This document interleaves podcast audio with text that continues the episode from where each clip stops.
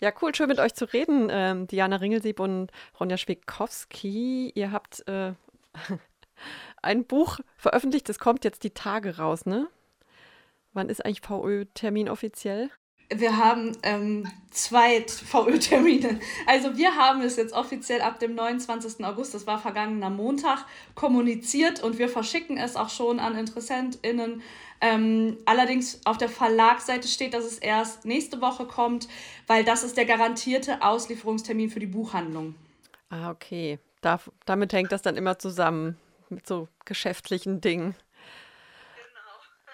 Genau. Ähm, es ist das Diana, du hattest schon mal ein anderes Buch rausgegeben, aber für dich, Ronja, ist es jetzt so die erste mm, ja, Buchpublikation. Wie kam es für euch dazu, das zu machen und auch jetzt dann in dieser Konstellation? Na, wir kannten uns schon so ein bisschen aus eben anderen Punk- und politischen Kontext. Also wir haben schon vorher ein bisschen Politik zusammen gemacht, also feministische Politik und haben uns dann ähm, über Corona eigentlich mehr äh, digital getroffen und immer besser kennengelernt und dann konnten wir uns äh, nach Aufhebung der ganzen Beschränkungen dann auch mal im echten Leben treffen. Und dann hat es halt auch so richtig gefunkt, also dass wir eigentlich eher so ein kleines Projekt zusammen machen wollten und dann eigentlich schon beim ersten Treffen so äh, ja, dieses Buch geplant haben. Aber um ehrlich zu sein, halt auch nicht in diesem Ausmaß. Also dass das so ein riesiger Wälzer wird, das konnten wir auch nicht ahnen. Ja, genau. Ähm, ja, dem ist gar nicht so viel hinzuzufügen. Es hat äh, gefunkt, äh, trifft es ganz gut, glaube ich. Es hat auf jeden Fall total gematcht. Wir haben uns super gut verstanden. Und zu dem Zeitpunkt hatten wir aufgrund dieser ähm, online-aktivistischen Arbeit, die wir vorher schon geleistet haben, haben wir immer wieder zu hören bekommen, dass das ja traurige Einzelschicksale wären, äh, dass wir so ja schon teils schlimme Sachen erlebt haben, die einfach auf sexistische Strukturen zurückzuführen sind und dann haben wir gesagt, so, nein, wir haben so viele Freundinnen und wir kennen so viele Menschen aus der Punk-Szene, denen ähnliches passiert ist, obwohl die komplett andere Hintergründe haben oder jünger oder älter sind. Ja, und so kam dann die Idee zu dem Buch. Ja, um es nochmal zusammenzufassen, in dem Buch geht es im Prinzip um die Punk-Szene in, in Deutschland oder, oder deutschsprachiger Raum aus Flinter-Perspektive. Flinter, also unsere HörerInnen wissen, was das bedeutet. Mm. Und ihr seid selber auch Teil dieser Szene, sehe ich das richtig? Also habt auch selbst, ähm, also aus eigener Erfahrung ist dann quasi diese Motivation entstanden. Genau, also wir sind beide seit vielen Jahren in der Punk-Szene unterwegs, also ähm, haben da so schon seit vielen Jahren unsere Erfahrungen mitgemacht ähm, sind da ja auch beide mehr oder weniger beruflich tätig. Also Diana ist Journalistin und ich ähm, gebe auch ein Musikmagazin raus und äh, führe einen Online-Shop für Punkmusik. Also wir sind wirklich fester Bestandteil dieser Szene, auch wenn uns das in der Diskussion oft abgesprochen wird. Also das ist einer unserer Motivationsgründe, äh, dass wir eben diesen Hatern ähm, auch mal belegen wollten, dass sowohl wir als auch andere Punk-Flinter-Personen eben all diese Erfahrungen gemacht haben, also positiv wie negativ. Ja, und dass man das eben nicht mehr vom Tisch wischen kann, ne, was da alles passiert ist. Und dachtet ihr denn am Anfang, dass ihr damit alleine seid?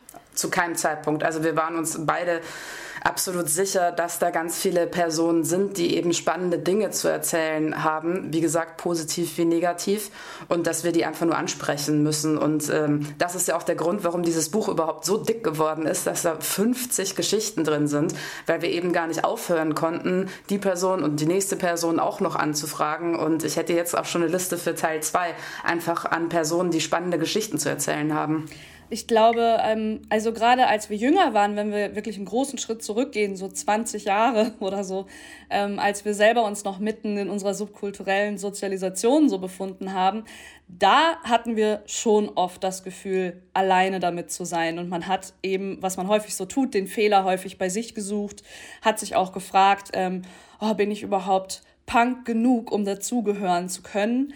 Ähm, aber haben wir ja gerade schon erwähnt, wir beschäftigen uns jetzt beide schon seit vielen Jahren auch ähm, mit der feministischen Perspektive des Ganzen. Und dadurch ist uns dann natürlich klar gewesen, dass wir wirklich nicht alleine sind. Ähm, aber das Interessante daran ist, dass sehr viele der Autorinnen, die wir angesprochen haben, dieses Gefühl immer noch hatten, die zum Beispiel auch gesagt haben, vielen Dank für die Anfrage, aber ich weiß nicht, ob ich Punk genug bin, um ein Teil dieses Buches zu werden. Und ähm, das hat uns einerseits total motiviert und andererseits auch so wütend gemacht, dass es, dass es diese Zustände immer noch gibt, dass wir gesagt haben, so, dieses Buch muss es jetzt geben, um allen Seiten ähm, das Gegenteil zu beweisen. Ja, und das ist gleich so eine ganz wichtige Frage. Ne? Wann ist, also erstmal, was ist Punk? Wer definiert das? Gibt es da eine Deutungshoheit? Und wann bin ich Punk genug? Ähm, habt ihr habt ihr da viel drüber diskutiert? Also auf so einer Metaebene auch? Was ist das überhaupt, dieses Punk? Habt ihr da für euch eine Definition? Nee, und ich mag auch ehrlich gesagt diese Diskussion gar nicht so gerne, weil das wird man so oft gefragt oder das fragen sich Leute selbst oder im schlimmsten Fall definieren einen noch andere, so ja, du bist doch gar kein Punk oder du hast Punk nicht verstanden oder sowas. Also so, so eine Diskussion, die ploppt eigentlich ehrlich gesagt immer nur im negativen Sinne auf, wenn Leute ausgeschlossen werden sollen, wenn uns unsere Kompetenz abgesprochen werden sollen oder unsere Integrität. Ähm, ich erlebe diese Diskussion selten im positiven Sinne, weil in dem Moment, wo man sich doch für Punkmusik interessiert und sich als Teil dieser Szene fühlt, ist man ja Punk. Also da braucht man ja keine Lizenz für oder sowas. Ich glaube, im Buch wird auch schön deutlich, ähm, wie unterschiedlich Punk auch ähm, ausgelegt und gelebt wird. Also wir haben ja Autorinnen verschiedenster Altersklassen und auch verschiedenster Punk-Backgrounds. Ähm, denn auch Punk lässt sich natürlich nochmal in zig Unterkategorien unterteilen, was allein die Musik angeht. Äh, da haben wir vieles von abgedeckt. Aber auch ja wirklich von Menschen, die beruflich in dieser Subkultur tätig sind, bis hin zu Fans, die einfach die Musik nur mögen und auf Konzerte gehen. Und das sind natürlich unterm Strich alles Punks. Also da, da gebe ich Ronja vollkommen recht. Da äh, kann man gar nicht ähm, so konkret einsortieren, was ist Punk überhaupt. Und das ist uns beiden auch total egal. Ähm, denn für uns ist jeder Punk, der sich dem zugehörig fühlt. Hm. Also das wäre vielleicht so eine positive Definition, dass Punk auch so eine so alle, also eine alles ist möglich Attitüde und auch eine maximale Toleranz ähm, eigentlich sein könnte oder möchte. Und aber tatsächlich ist es ja auch, ähm, gleichzeitig ist es ja auch so eine Abgrenzung oder wird ja auch ganz gezielt als Abgrenzung, gerade in der Pubertät, wo es dann so beginnt, ähm, wahrgenommen und hat ja dann auch den Nutzen, ne? also Abgrenzung von den Eltern der Schule, dem Mainstream, dem kommerziellen. Es ist halt sehr zweischneidig, positiv und negativ.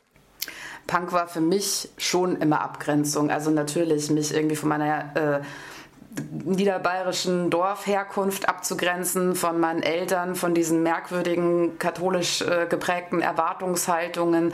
Ähm, natürlich ist es da eine Abgrenzung. Und innerhalb der eigenen Szene möchte ich mich natürlich auch von verschiedenen Menschen abgrenzen dürfen. Also ich weiß gar nicht, ob das immer so viel mit Toleranz zu tun hat. Also für mich eigentlich nicht. Für mich hat es sehr viel mit Respekt zu tun. Also dass man sich halt gegenseitig, dass man sich begegnen kann, dass man auch viele Sachen diskutieren kann, aber dass man jetzt überhaupt nicht jede Meinung Meinung oder jede Aussage oder jedes Verhalten irgendwie tolerieren muss.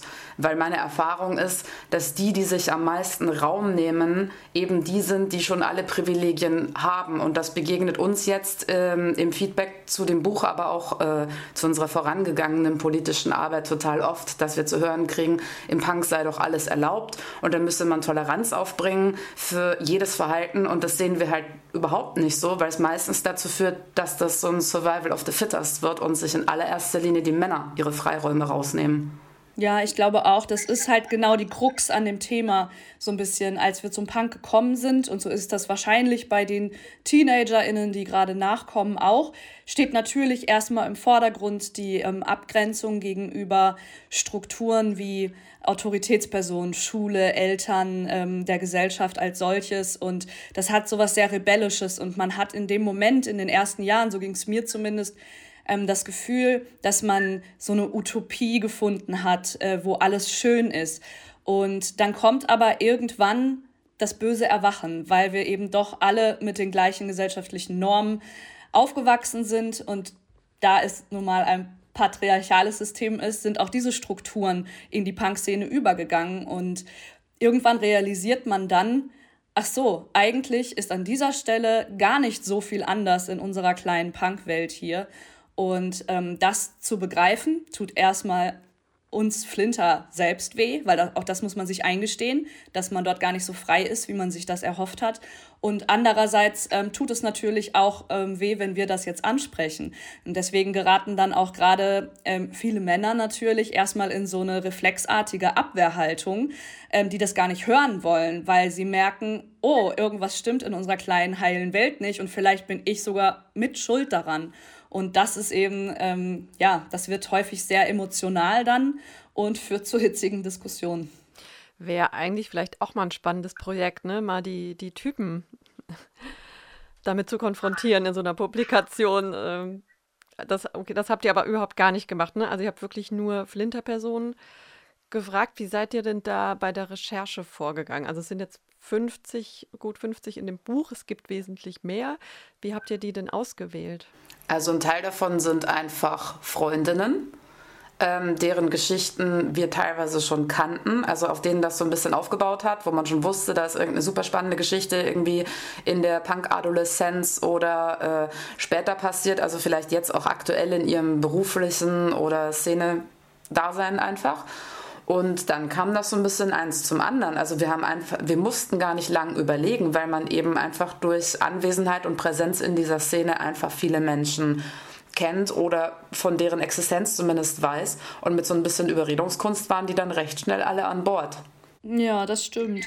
Also genau, also anfangs ähm, hatten wir, glaube ich, beide so ein paar Kandidatinnen schon mal vorab im Kopf aus Bands, die wir gerne dabei haben wollten oder auch äh, Freundinnen, wie gesagt. Und dann kam natürlich irgendwann auch der Punkt, dass wir gesagt haben, wir wollen natürlich auch eine gewisse Diversität abdecken, ähm, was die regionale Verteilung angeht, äh, was den Altershintergrund betrifft und eben auch äh, verschiedenste, ähm, ja, verschiedenste strukturelle Probleme, die sich, äh, mit denen sich diese einzelne Person auseinandersetzen muss, sei es, weil sie queer ist oder äh, weil sie eine Behinderung hat.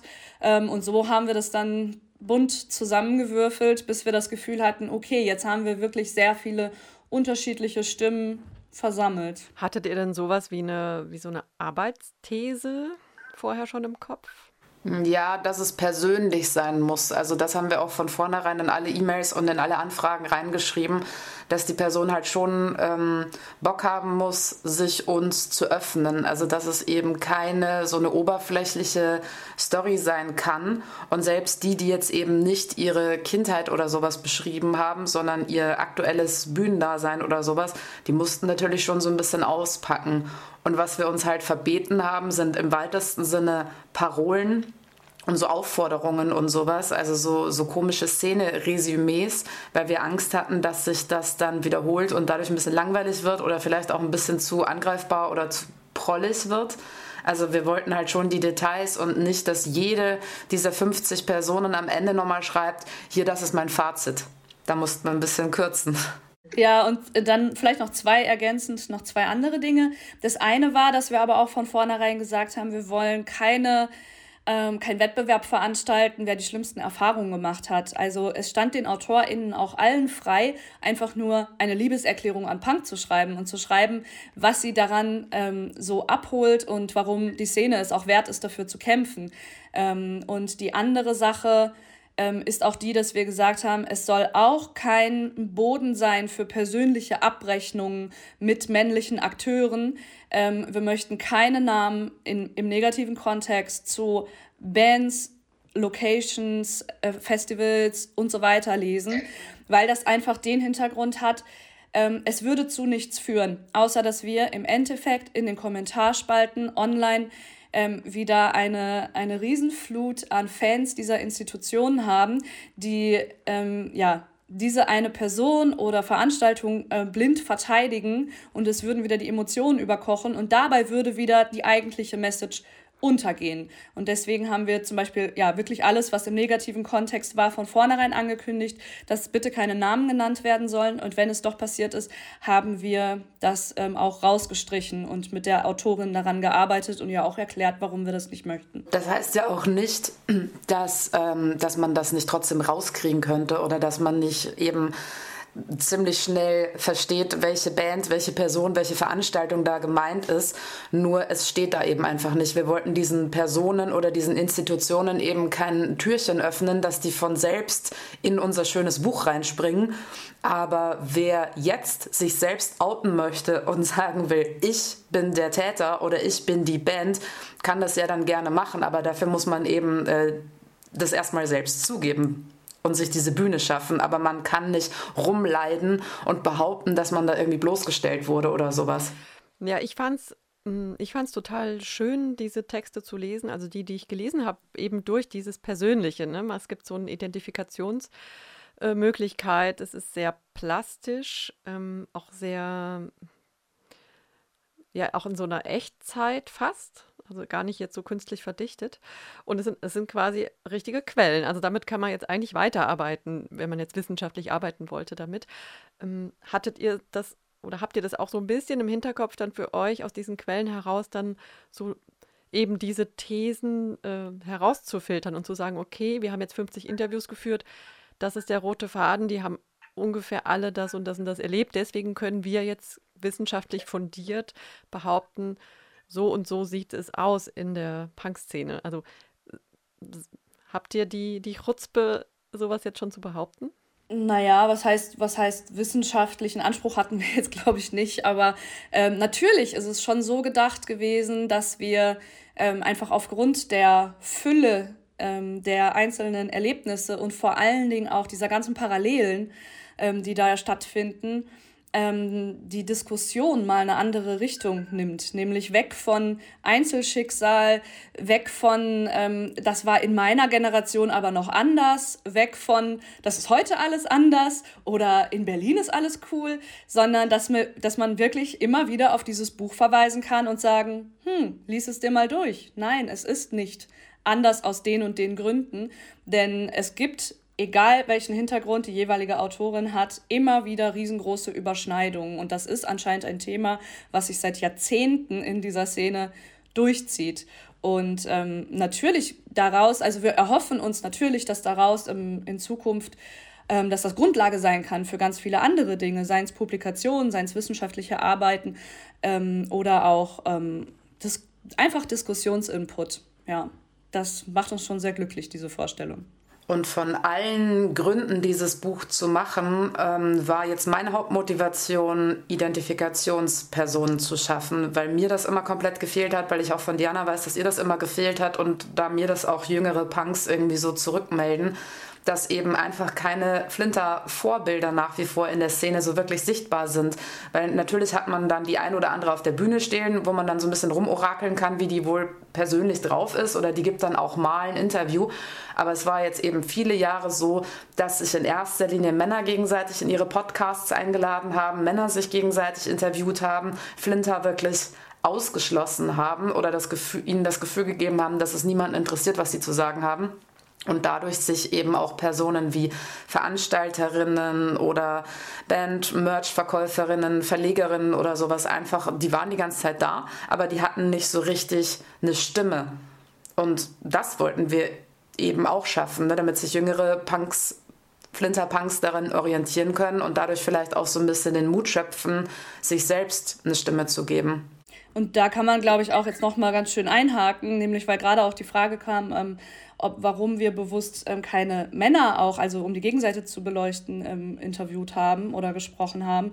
Und das ist einfach genau der Grund. Flinter wurden über Jahrzehnte komplett übergangen. Es wurde maximal ähm, eine Alibi-Person mal ähm, in einem Sammelband oder auf einem Sampler oder auf eine Bühne gestellt.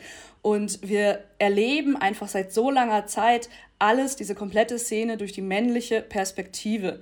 Und ähm, genau das wollten wir ja eben nicht. Wir wollten nicht, dass wir am Ende ein Buch haben mit 40 Flinter und 10 ähm, Cis-Männern und am Ende diskutieren wieder alle den interessanten Beitrag des Mannes, der schon hundertfach in dieser Art und Weise also dargelegt wurde irgendwie. Und ähm, jetzt geht es einfach nur um Flinter, Punkt. Beschäftigt ihr euch auch so ein bisschen mit anderen Genres, also wie es da aussieht? Ich jetzt Beispiel Hip-Hop, ne? Das ist ja eigentlich das, wo man denken würde, da ist es am schlimmsten. Also da sind die größten Macker und die größten Sexisten. Aber wenn man sich mal Hip-Hop in der Geschichte anguckt, was das eigentlich auch für, eine, für ein Ziel hatte und für eine, für eine Idee, ist es das ja gar nicht. Das ist ja eigentlich auch so, eine, ja, so ein Klischee, dass man dem aufdrückt und dem dann alle hinterherhecheln. Und beim ja, Punk, ich, ich weiß gar nicht, ich finde, Punk ist so ambivalent. Es ist einerseits ist es eben, hat es auch was total emanzipatorisches. Gleichzeitig ist diese toxische Männlichkeit da schon auch, also das äh, quillt da auch regelrecht raus, ne? wenn man sich jetzt mal so die, die Ästhetik anguckt und die, die harten Typen, hat es natürlich auch ganz viel davon. Aber habt, also habt ihr für euch selber so ein bisschen auch das mit anderen Genres so abgeglichen? Also ich habe das schon alleine deshalb, weil ich auch Hip-Hop höre tatsächlich. Ähm, ich habe auch in meinem Beitrag darüber geschrieben, dass auch ähm, eigentlich der deutschsprachige Rap, den es damals gab, ähm, also lange bevor es dieses Gangster-Image bekommen hat, ähm, war auch mein erster subkultureller Kontakt tatsächlich. Und ich höre das auch bis heute, ich verfolge das. Und ich finde, viele Leute machen es sich eben einfach, wenn dann immer darauf verwiesen wird, sobald wir Kritik an der Punk-Szene üben, ja, beim Hip-Hop ist doch alles noch viel schlimmer. Ähm, denn das ist natürlich auch wieder nur mit dem Finger auf andere zeigen und sich den eigenen Problemen aus dem Weg gehen. Und ich denke halt, dass es gerade im Hip-Hop, ähm, da gibt es natürlich, und da auch da muss man zwischen Untersparten und Genres nochmal unterscheiden. Und ähm, dieser Gangster-Rap, der ja dann auch jahrelang so ähm, sehr präsent in den Medien war, äh, der sehr misogyn war und ähm, homophob und so weiter, der hat natürlich sehr viel öffentliche Aufmerksamkeit auch bekommen und deswegen ruhen sich darauf jetzt so alle aus, oh, da, da ist richtig schlimm. Ähm, aber da darf man natürlich nicht vergessen, dass gerade im Rap es auch äh, ganz, ganz viele ähm, tolle neue Bands gibt ähm, und auch so KünstlerInnen wie Suki zum Beispiel, ähm, über so viele Jahre feministische wichtige Arbeit gemacht hat. Ähm, und ich sehe das sogar teilweise so, dass die uns wirklich einen Schritt voraus sind. Ähm, alles andere ist eben ja einfach von diesen plakativen Bitches hier und da Aussagen einfach so, ja, so, so, so relativ kurz gefasst. Also da, da muss man schon ein bisschen, ein bisschen mehr in die Tiefe gehen, um zu erkennen, dass es nicht so, einfach, nicht so einfach ist. Also ich bin halt noch ab und zu auf irgendwelchen Wave- oder Metal-Konzerten anzutreffen. Natürlich ist da auch noch wahnsinnig viel zu tun, aber da hat es halt auch schon angefangen. Also die haben auch ihre ganz eigene MeToo-Bewegung, ihre eigenen Hashtags, ihre eigenen Kampagnen, unter denen die sich äh, connecten. Da ist äh, Solidarität unter Flinter auch auf dem Vormarsch zum Glück. Da wird auch gegendert, da werden Diskussionen geführt, äh, da wird sich gegenseitig solidarisiert, also da wird sich miteinander solidarisiert. Ich sehe da auch eine Bewegung und ich weiß nicht, ob man da so Subkulturen gegeneinander antreten lassen kann, wo es jetzt gerade wieder am besten oder am schlechtesten läuft. Ich sehe halt, dass überall die gleichen Mechanismen vorherrschen, dass gesagt wird, ähm, ja, der Grund, warum nicht so viele Flinter da sind, ist, entweder ist ihnen die Musik zu hart oder der Boden zu klebrig äh, oder sie haben schlicht und ergreifend keine Lust, äh, eine Szenepersönlichkeit zu sein. Ja, es, es, sind überall die gleichen Argumente und überall ist es gleichermaßen nicht wahr. Wie kann man das Ganze jetzt aufbrechen? Also ihr habt ja schon einen, einen Schritt getan oder dazu beigetragen, dass es halt auch diese Role Models gibt. Sie sind sichtbar, man kann sich mit ihnen beschäftigen. Es gibt ja wahrscheinlich auch im Internet unzählige Plattformen mittlerweile, wo man sich das angucken kann. Also wo, wo stehen wir denn gerade in der Entwicklung? Würdet ihr sagen, wir haben jetzt, wir sind kurz vorm Ziel oder kurz vor der Zielgeraden, dass alles gut wird? Oder seid ihr eher pessimistisch? Wir sind genau da, wo die Gesellschaft auch ist. Immer. Zu jedem Zeitpunkt. Weil Punk denkt immer, es so viel besser zu können, aber das stimmt eben einfach nicht. Und wir sind genau da, wo die Gesellschaft auch gerade ist. Es wird angefangen, Strukturen aufzubrechen, manche Dinge werden besser, es werden Diskussionen geführt. Ähm, genau wie im Mainstream und genau wie im Mainstream gibt es ältere, aber auch Männer in unserem Alter, die immer die gleichen Werkzeuge anwenden und immer die gleichen Kampfrufe, um zu behaupten, dass das alles nicht stimmt oder alles nicht nötig ist oder alles nur langweilige Identitätspolitik oder sowas wäre.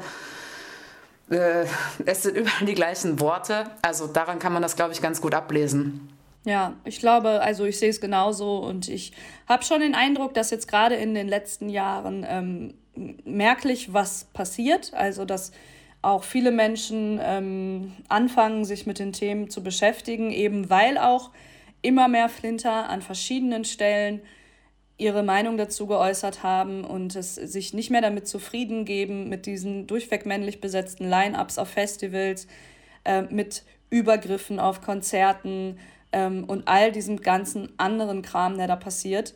Und natürlich regt das Diskussionen an, wenn persönliche Erfahrungen geteilt werden. Und das ist in den letzten Jahren immer öfter passiert. Deshalb wird auch immer mehr darüber geredet und Reden ist natürlich am Ende des Tages ähm, die beste Basis ähm, für Selbstreflexion und Veränderung. Ja, und für Flinter eben auch machen, ne?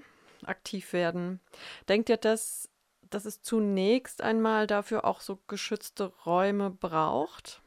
Also exklusive Räume für Flinter-Personen, um dann, also um sich dann irgendwann stark genug zu fühlen und wirklich mitzumischen?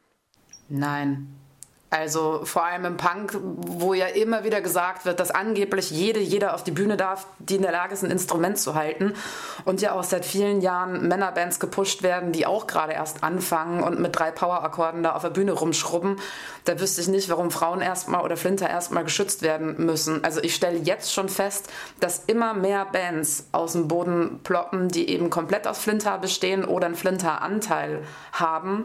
Und die sollen sich genau wie alle anderen direkt auf die Bühne stellen stellen oder in Magazinen schreiben oder Platten rausbringen oder sowas, weil die Typen stümpern sich da ja auch nur ein zurecht. Ich glaube, was natürlich helfen kann, definitiv ist, gerade jetzt, also ich gebe dir recht, für die, für die neue Generation, die gerade nachkommt. Ich glaube aber, dass für unsere Generation, dass es da eben auch viele Flinter gibt, die eben jetzt schon, lass sie Ende 20 oder schon über 30 oder 40 sogar sein, ähm, die jetzt gerade realisieren, warum sie zum Beispiel nie zum Instrument gegriffen haben und die das so ein bisschen bereuen. Und ich glaube, denen tut es schon gut, wenn sie zum Beispiel, ähm, wie heißt das, diese Girl Noisy Sessions in Berlin oder ich habe den, ich glaube, ähm, wo einfach Flinter sich treffen, um zusammen zu musizieren und ähm, Jam Sessions abzuhalten und voneinander zu lernen, um erstmal so ein bisschen selbstsicherer zu werden, weil es für sie natürlich ein viel größerer Schritt ist, wenn ja, als jetzt zum Beispiel für eine 16-Jährige, die jetzt schon mit einem anderen Mindset direkt an die Sache herangeht. Deswegen denke ich, dass in so einem in solchen Bezügen ein geschütztes Umfeld schon helfen kann. Aber das Ziel soll natürlich nicht sein, dass wir eine parallele eigene Flinterszene aufbauen ähm, und ähm, da unsere eigenen Regeln aufstellen. Es geht schon immer um das gesamte Miteinander und nicht um Extraräume. Wie wie seht ihr denn die Zukunft? Also nochmal die Frage, wie optimistisch seid ihr? Was denkt ihr, wie sieht es in zehn Jahren aus? Kann man jetzt wieder sagen, naja, weiß nicht, wie die Gesellschaft in zehn Jahren ist. Vielleicht gibt es ja auch ein Rollback, kann ja auch passieren. Ne? Also ich glaube nicht, dass sich der Geist zurück in die Flasche drücken lässt. Weil dafür sind die Diskussionen allerorts zu stark. Und man kann das ja auch ähm, ablesen vom Verhalten der Männer. Ich finde, die kämpfen gerade einen Überlebenskampf um ihre Vormachtstellung im Patriarchat. Ich glaube nicht, dass sich das nochmal rollbacken lässt. Also ich denke auch, solange es ähm, diese Generation der, sagen wir mal, 40- bis 60-Jährigen in dieser Szene ja noch gibt, die alle in mächtigen Positionen ja auch sich befinden, indem sie ähm, Konzerte veranstalten oder buchen oder selbst die Musiker sind und so weiter und so weiter, ähm, so lange wird es sich natürlich nicht vollends zum Guten wenden. Und das wird auch wahrscheinlich niemals zu 100 Prozent passieren. Ich kann mir aber vorstellen, es wird nun mal eine Zeit geben, wenn die dann irgendwann zu alt sind und ähm, sich nicht mehr in der Szene aktiv bewegen, dass man dann wirklich ganz deutlich schon Veränderungen spüren wird. Ja, ich sage auch immer, das Problem löst sich irgendwann von selber, aber es ist natürlich auch sehr, sehr optimistisch. Ne? Also das ist die die Voraussetzung ist, dass nicht tatsächlich, also auch auf, auf einer politischen Ebene, ähm, was Schlimmes passiert. Aber ansonsten denke ich, wird es auch eigentlich eher immer besser. Also Tenden Tendenz optimistisch auf jeden Fall. Das heißt, Punk ist, Punk ist nicht nur ähm, alles negativ sehen und auf alles scheißen, sondern Punk ist auch fröhlich sein und optimistisch sein. Also für mich war Punk immer ein riesiger Spielplatz für Kreativität. Also natürlich bin ich auch oft schlecht gelaunt und will mich abgrenzen und will wütend sein und meine Wut auch zeigen dürfen und zeigen können. Aber in erster Linie ist Punk für mich seit ganz vielen Jahren Magazin machen, Bands interviewen, selbst auf Konzerte gehen, äh, Konzerte veranstalten, äh, mir selbst und anderen Leuten eine Bühne geben, irgendwie für Kreativität äh, und sei es Klamotten selbst äh, basteln oder Haare färben oder sowas. Also für mich war diese Szene noch nie da, um sich selbst irgendwie gegenseitig zu bemitleiden oder sich gegenseitig zu erklären, wie blöd alles ist. Ja, das stimmt. Aber die Grundlage muss natürlich sein, dass eben alle diese Kreativität ausleben können und Spaß haben können. Und das ähm, natürlich ähm, ist das auch immer noch so. Und natürlich, äh, also Ronja und ich sind, glaube ich, beides sehr kreative und aktive Menschen, äh, die das auch äh, schon sehr lange ausleben und für die das immer im Mittelpunkt stand. Aber das können eben halt noch nicht alle. Und deswegen ähm, darf es auch trotzdem nicht nur die lustige Spielwiese sein, sondern Probleme müssen benannt werden, damit am Ende eben alle davon profitieren und das so ausleben können. Ja, Diana und Ronja, ähm, bis hierhin mal super lieben Dank. Ähm, Erstmal, dass ihr dieses Buch überhaupt gemacht habt. Ich hoffe, es wird jetzt halbwegs erfolgreich. Die Lesereise läuft gut mit viel Publikum und hoffentlich auch nicht nur aus der eigenen Szene, weil entscheidend ist ja auch, dass Leute das mal ähm, kennenlernen, die damit nicht so viel zu tun haben oder überhaupt VeranstalterInnen. Ähm, habt ihr vielleicht noch irgendwelche Tipps, so zum Beispiel Plattformen oder Bands, Seiten, wo man sich weiter informieren kann, wenn man, wenn man Flinter-Bands kennenlernen möchte? Ja, das Plastikbomb-Magazin. Genau, auf, dem Plastikbomb, auf der Plastikbomb-Seite gibt es ja auch ähm, eine Liste, die gibt es noch, Ronja, ne? Es gibt eine Liste mit hunderten Punkbands mit Flinter-Beteiligung, ähm, damit endlich auch mal diese Ausrede von VeranstalterInnen aufhört. Es gab halt keine Band mit Flinter-Beteiligung, die wir hätten buchen können. Ähm, und genau, äh, einfach, also Vernetzung ist, glaube ich, einfach das wichtigste Stichwort der Stunde. Und da gibt es so viele Möglichkeiten. Man muss auch gar nicht immer diesen einen Ort im Internet haben oder so. Es gibt einfach ähm, so viele Frauen und Flinter in jedem einzelnen Umfeld. Und manchmal muss man einfach ja mal gucken, wer bewegt sich denn links und rechts neben mir und sich mit diesen Personen austauschen. Und da kann sowas Wertvolles bei rauskommen.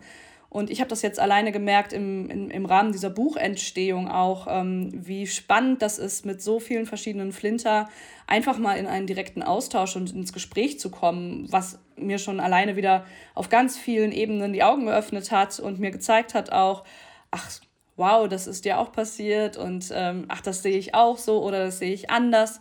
Und ähm, dieser Austausch ist einfach grundlegend und kann ganz viel, ähm, ja, ganz viel Positives hervorbringen.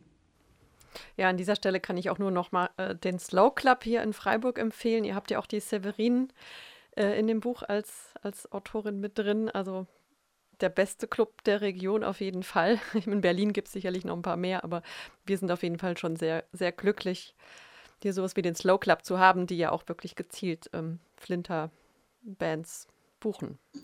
Genau, und das ist für euch in Freiburg natürlich äh, ein super wichtiger Hinweis, denn die Severin hat natürlich über ihre Sozialisation in Freiburg geschrieben und auch dazu, was es mit ihr gemacht hat im Slow Club, ähm, selbst dann aktiv zu werden und aus der passiven Rolle herauszukommen und wie sie dann quasi ähm, zur Veranstalterin geworden ist, aber auch zu, ihre Geschichte, wie sie dann zur Kamera gekommen ist und angefangen hat ähm, zu fotografieren bis hin zu ihrer Rebels-Ausstellung. Und das ist einfach eine sehr, sehr spannende Geschichte. Und ich freue mich auch schon sehr, weil die Severin morgen zu unserer Release-Party anreisen wird. Cool. Ja, viele Grüße an Severin.